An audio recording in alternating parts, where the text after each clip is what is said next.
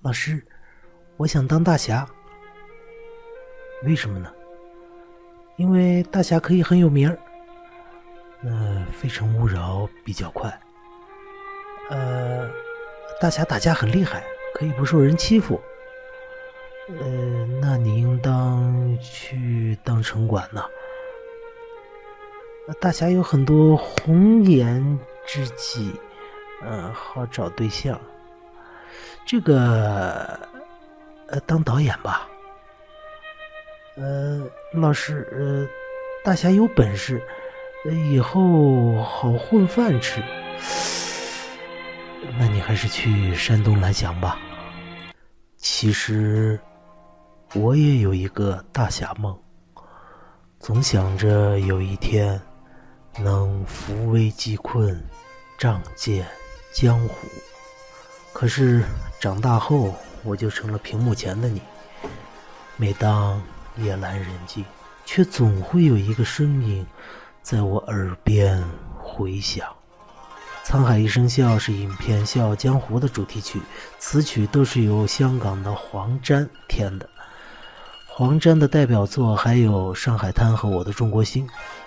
这些歌曲的歌词都用了很多中国古代诗歌中的常见意象，所以这些歌曲都很中国。今天我们就来看看这首歌：“沧海笑，滔滔两岸潮，浮沉随浪几今朝。”沧海指大海，因为一望无际，水深而清苍。因此得名叫沧海，在我国古代，沧海多指东海。那“沧海一声笑”这句歌词，很自然的让我们联想到了曹操的“东临碣石，以观沧海”，非常的大气。大家想象一下，且不说沧海的笑，说人笑，一个豪侠之士，他的笑声是怎样？那如果比这个位豪侠之士强一万倍、一亿倍、无限倍的沧海，笑起来又是怎样的呢？当然，它不是印尼的海啸，是仰天大笑的笑啊。那下一句就说了，沧海笑是怎样的笑？是滔滔两岸潮，潮水的声音，在古诗中。沧海高山奔流，雄关大江长风，这些意象都往往表现了诗人的豪壮之情。例如，李白《行路难》中就有“长风破浪会有时，直挂云帆济沧海”。这里呢，诗人开篇大手笔描写景物。下一句一般来说啊，似乎就该说说自己的豪情壮志了。要么是金戈铁马，气吞万里如虎；要么是请君暂上凌烟阁，若个书生万户侯。哎，如果真的是这样，那这首歌也就不会是经典名作了，那只能是佳作。为什么呢？关键在下一句，诗人并没有直接去说什么。正义不倒，会盟天下英豪之类的伟大志向，而是由豪壮欢愉之情一转而变为一种孤苦寂寞之情。为什么呢？我们看浮沉随浪，这是什么？这是平。对，就像水草一样，人生如浮萍，总有不如意之时。有人说，人生就是一场漂泊。我们在欲望的海洋上追逐名利的浮云，多少英雄豪杰，多少正义侠客，就这样迷失了自己。看看昨日意气风发的高官显贵，今天是如何锒铛入狱的？看看前天的明星大腕们。今天又怎么被爆出了吸毒、出轨啊等等阴暗面？诗人想到了这一点：人生既然仅仅是漂泊，那我们就不应该一味的去追求那些浮云般的名利，而应该像柳永一样，人把浮名换了千真地唱。今朝有酒今朝醉吧。所以诗人说：“看今朝。”这种“今朝有酒今朝醉”似乎看起来是消极的，但其实它是一种很透彻的人生的感悟。万丈豪情比不上身边的红巾翠袖，黄土霸业比不上父母的慈爱微笑。再值钱的珠宝也抵不过饥寒交迫时的一个馒头。是什么样的人，经过了什么样的事，他会发出这样的感慨呢？诗人没有说。诗人给我们留下了巨大的想象空间，而央视版的《笑傲江湖》，正义不倒会蒙天下英豪。就没有想象空间。当然，这不是说王菲和刘欢唱的不好，而是歌词太浅薄、太直白了。所以这首歌只能是佳作，而不是经典。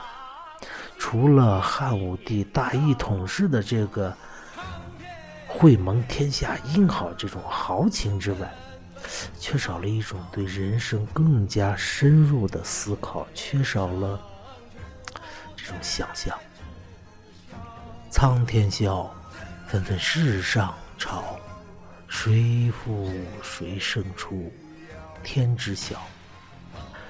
苍天，在唐诗宋词里边，诗人往往用苍天、白云、青山啊等等意象组合起来，或者是单独出现，来表现一种悠远和清静、平淡的意境。例如，崔颢的《黄鹤楼》：“黄鹤一去不复返，白云千载空悠悠。”这里似乎没有天，是吧？但是白云、黄鹤都在天上飞呀，是没有天的天。而且更有趣的意思是，为什么我们中国人就会老用苍天这个意象？因为天在我们中国古代的思维里边，它不仅仅是我们生存的这个空间、天地的天，而且还有一种很神秘的力量。我们中国古人认为天是人们的终极主宰，所以我们经常说老天爷，相当于老外说 “Oh my God” 啊，我们是老天爷。中国人经常说。什么什么事儿是天经地义的？也就是说，任何的事情，最根本的道理在天地，啊，你要对这个事情进行探究，啊，探究到天地，这就是个终了了，啊，我们为什么要孝顺？啊，我们中国人说这是天经地义，意思就是说这个问题不能再问了，这就是中国人的终极真理在这儿。所以呢，本诗之中说。当我们面对人世间谁负谁胜出这样的重大的问题的时候，其实，在苍天眼里，仅仅是一种纷纷扰扰。所谓天地不仁，以万物为刍狗。人们孜孜以求的胜负、成败、功业，不过是上天的笑料。人们信以为真的。各种规则、道理、法律、制度，也只是上天的玩笑。既然如此，我们人生的意义呢？何必较真儿呢？难得糊涂吧。不如问心无愧，只管努力奔向理想。功过如何，天知晓。江山笑。烟雨遥，涛浪淘尽红尘俗世知多少？烟雨遥，指烟雨虽然弥漫，但是却难以掩饰江山的扩大。诗人在如画的江山之间极目远眺，入目的只有烟霞、风雨。然而，心却翱翔在了远方。想到历史上各路英豪在历史的长河中淘浪淘尽，就像苏东坡所说：“大江东去，浪淘尽，千古风流人物。”这是一脉相承的。在辽远的江山之中，思考人生和世界，寻找可能与时间相抗衡的真理。可惜啊，自然之中是没有什么东西真正能和时间来抗衡的。于是诗人又将目光投向了红尘俗世。红尘本来指闹市之中烟尘直上云霄，但是后来佛教和道教之中，往往用红尘来指我们生活的这个俗的世界。红尘俗世之中的英豪，无论他有多大的功业，他都会被时间所击倒。秦皇汉、唐宗宋祖，功业虽著，但依然要被雨打风吹去。可的确也有一些人，虽然肉身腐朽，但精神永存。什么人？荆轲豪气干云，刺秦虽然不成，但抗暴的精神千古流芳。这种流传，难道不是另一种意义上的永恒吗？清风笑，尽惹寂寥，豪情还剩了衣襟晚照，轻微之风，化养万物者也。古人认为清风是天地的恩惠，是能够滋养万物的，所以清风在古代诗歌中往往象征了一种高贵的品格。例如“清风千古，两袖清风”啊，这些词，高贵的清风笑了，但却无人理解，只落得一个无人应和的寂寥的下场。豪情满怀的诗人，也与清风一样，还剩了衣襟晚照。虽然内在丰富、品行高洁，但是红尘俗世之中无人欣赏，他只能孤芳自赏。诗人虽然落魄，但却无愧天地，至少还有一个夕阳相伴。李白说。暂伴月将矣，对影成三人。这里诗人没有伴月，伴的是夕阳，还剩了一襟晚照。这句话在字面上很豁达，但实际上它充分地反映出了诗人内心的孤寂。这种孤寂其实并不是黄沾的独特感受，它是我们中国传统文化里的一种血脉。早在唐代，曾经是十步杀一人，千里不留行的李白，啊，他也行走江湖。明末清初的《三国演义》，就引了明代三大才子之首的杨慎的《临江仙》：“滚滚长江东逝水”这首词，他高唱。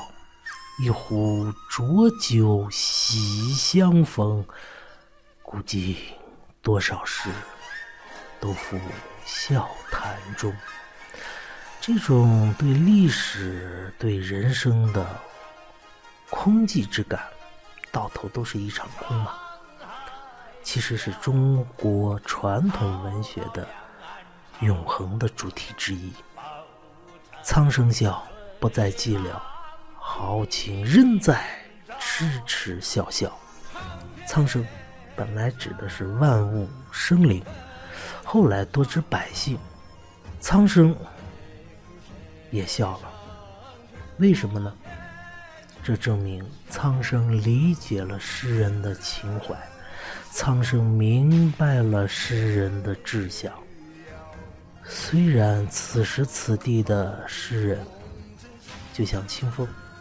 高贵，但是寂寥。然而，终有一天，诗人相信自己的努力会被百姓苍生所理解。由此，诗人以用一种长时间尺度的永恒价值，来超越了自己本来的估计。因为我终将有一天会被百姓所理解，用这种思想来安慰自己。虽然我身处困境，但我的灵魂依旧高贵，但我的精神依旧自由，我的事业仍然正义。最终，我的苦心一定会被百姓所理解。一时的名利困苦，对我来说都是浮云。只有我回归到了天下的百姓苍生的幸福之中，这才是对我人生的最高肯定。整个歌词从写作手法上来看，用了对比的手法。以辽阔博大的苍天、沧海、江山、清风这些景物，从始至终的笑，这种欢愉之情，来反衬作者内心的孤单寂寞，来反衬作者的，来反衬。作者内心的漂泊，来反衬作者内心的漂泊、无定、孤单、寂寞之情。这是典型的什么呢？以乐景写哀情。这种手法在《兰亭集序》和《赤壁赋》里也有应用。这是中国古代传统文人的传统写作手法。另外，从修辞来看，整首歌的歌词将无生命的苍天、沧海、江山赋予了人所独有的表情笑，这种拟人的手法的应用，使得无生命的景物拥有了生命，使得无生命的景物。衬托出了作者的有生命的感受。这种技法也是古代诗歌常用的抒情技巧。比如“相看两不厌，只有敬亭山。欲把西湖比西子，浓妆淡抹总相宜。”总之，这首词。从意象上，就使用了大量的中国古代诗歌里的传统意象；从手法上，继承了传统诗歌的以乐景写哀情的手法；从修辞上，继承了托物言志的迷人的修辞。其感情上承唐宋。下接明清，所以让我们品味到了浓浓的中国味。老师，那我不当大侠了？哎，这就对了，你要好好学习，天天向上，考上好大学，找份好工作，迎娶白富美，变身成功人士，走上事业的巅峰。狗蛋，狗蛋。把为师的宝剑拿来！小红被校外的混混抢了钱。